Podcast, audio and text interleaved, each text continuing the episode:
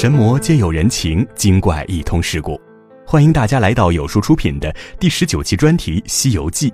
在接下来的一周里呢，我们一起走入师徒四人的取经之路，一同和足智多谋的孙大圣、文质彬彬的唐僧，还有搞怪的猪八戒和老实的沙和尚再次升级打怪。师徒四人历经了九九八十一难，一路上斩妖除魔，一路通关打怪，这不正是我们的人生吗？一路跌跌撞撞的成长。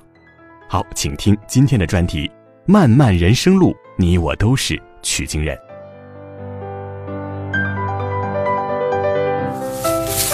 师傅，师傅，师傅，师傅，师傅，师傅，你野性未除，连伤三命。佛祖也不宽容于你，师傅，你回去吧。师傅，师傅，你错怪我了。那白骨精是个妖魔，他几次变化，为的是加害于你，你却屡次的赶我。好，我走，我走。《西游记》记人生，多少真谛在其中。很多人都以为《西游记》是给小孩子看的神话故事，但大家却不知道，吴承恩的《西游记》其实是写给成年人的人生之书。《西游记》写的从来不只是神怪打斗的故事，不是孙悟空的个人英雄主义，也不是八戒的搞笑娱乐，而是最最真实的人生写照，无时无刻不充满磨难。在漫漫人生路上，你我都是取经人，磨难又岂止八十一？先来说说三打白骨精，在唐僧师徒四人的取经路上，三打白骨精的桥段是让人印象最为深刻的情节之一了。诡计多端的白骨精，执拗愚昧的唐僧，受冤被逐的孙悟空，煽风点火的八戒，无一不让人急得直跺脚。然而，我们作为局外人，将这一切看得真切。若将我们换作局中人，又有几人能够分辨得出来呢？毕竟我们没有火眼金睛，我们初出茅庐踏入社会，就像一张白纸般简单纯粹，却不知道人生的路竟然是这样变化多端。我们眼睛所见，耳朵所听，全都未必是真。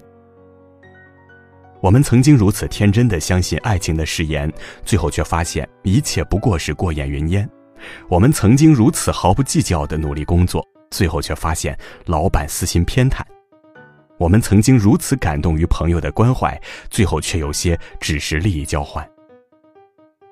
我们也曾不听父母的劝告，走出金箍棒画下的那道保护圈，想去外面的世界看一看，最后却只换得一身的伤痕累累。人生路上有太多的真假难辨，谁还不是被骗过几次？才开始学着慢慢长大。再来说说过火焰山，每个人的人生中都有那么几座难以翻越的火焰山。每当人生到了一个阶段，遇到一个挑战，你都要忍受烈火般的考验。然而，很多时候却并不是靠自己的努力拼搏就能够安然度过。即便是神通广大的孙悟空，也不得不低眉顺眼的来求铁扇公主。孙悟空三次来求芭蕉扇的遭遇，简直就是我们日常求人办事儿的生活翻版。第一次，孙悟空没有准备就上门来求，直接被铁扇公主一扇子扇出老远。别说借到芭蕉扇了，连扇子长啥样都没见到。我们在人生路上有多少次的上门公关是这样直接被拒，甚至吃了连人也见不到的闭门羹呢？第二次，孙悟空提前准备，口含定风丹。才没有被赶出门外，却被铁扇公主给了一把假扇子。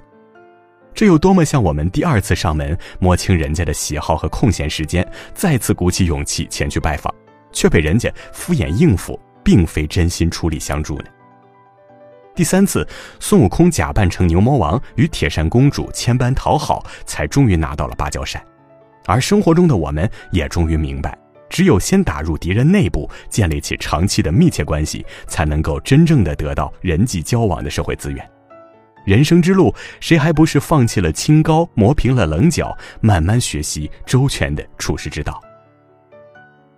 再来说说偷吃人参果，有句话说得好，不怕神一样的对手，就怕猪一样的队友。人生的磨难有时不仅仅来自外界，很多时候呢还会被猪队友坑一把，莫名其妙的成了背锅侠。在师徒四人来到镇元大仙处投宿时，三个徒弟不听指挥偷吃了人参果，结果害得师傅被两位道童大骂假仁假义。一向洁身自好的唐三藏怎么受得了这般被别人戳着脊梁骨的破口大骂？但事已至此，人参果恰好少了四个，真是跳进黄河也洗不清。我们在生活中身边又何尝不是充斥着一些成事不足败事有余的猪队友？工作中，任你怎样业绩突出，却架不住团队成员的拖泥带水，一个不小心，领导就要一起怪罪。家庭中，任你默默付出，鞠躬尽瘁，但老公就是万事不管，甩手掌柜，连酱油瓶倒了也不肯扶一下。生活中真是处处都有猪队友惹的闲祸，拖的后腿，随时随地甩锅给你一个人背，莫名其妙就躲不开被连累。人生磨难那是花样百出，取经路上从来就没有一条风景秀丽的路。再来说说真假美猴王，外面的强敌易挡，内在的心魔难防。真假美猴王其实就是一个孙悟空的正邪两面。当孙悟空被唐僧误会，再次驱赶出门时，悟空忍不住心里的委屈，到菩萨那里诉苦。这就好比我们在公司里活儿干的最多，却最不受领导待见。一心一意为公司着想做事儿，却没人领情嘉奖。反观猪队友和混日子的沙僧，悟空又怎能不感到委屈呢？就在这个时候，来了一个假悟空，偷走了唐僧的行李，暴打了一顿师傅。如果站在真悟空的角度，又何尝不是一吐心中积压的恶气？这就好比我们每个人内心的负能量，总会有偶尔爆表的时候，我们何尝不会想到放弃？何尝不会想到偷懒？何尝不想自由自在的放肆轻松一下？接下来呢，就是真假孙悟空大战三百回合，也是我们要进行激烈的内心挣扎和思想斗争，让自己的正能量重新回归正轨。人生之路布满荆棘，我们最终要战胜的还是我们自己，警戒自己的贪嗔痴，随时保持奋发向上的动力。吴承恩说：“欲知造化会元功，须看《西游释厄传》。”无非是告诉读者，人生就是一部《西游记》呀。要想懂得人生的真谛，就必须要读《西游记》。故事的结尾，唐僧曾对落水的经书扼腕叹息，孙悟空却说：“天地本不全，何况人世乎？”人生之路从来没有坦途，我们也从来无法躲避磨难对我们的考验。从出生到求学，从婚姻到职场，从抚养子女到赡养老人，没有一件容易的事儿。多少次，我们都以为自己挺不过去了，就像唐僧一次次被放入蒸锅，马上就要被生活所吞噬。然而最后，我们还是一次次鼓起勇气重新出发。面对到处都是坑的人生取经路，我们也只能努力修炼悟空的本领。戒掉八戒的贪婪，习惯沙僧的隐忍，秉持唐僧的信念，才能走好这条无比艰辛的取经之路。别抱怨金箍太紧，别嫌弃担子太沉，别郁闷鬼怪太多，总有一天我们一定可以修成正果。弟子拜见菩萨。金蝉子。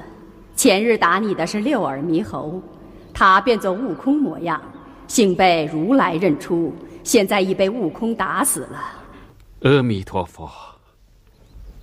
金蝉子，悟空一路保你西行，忠心耿耿，降妖除魔。这次是因为你们师徒二人互相猜疑，才招来了这场灾祸。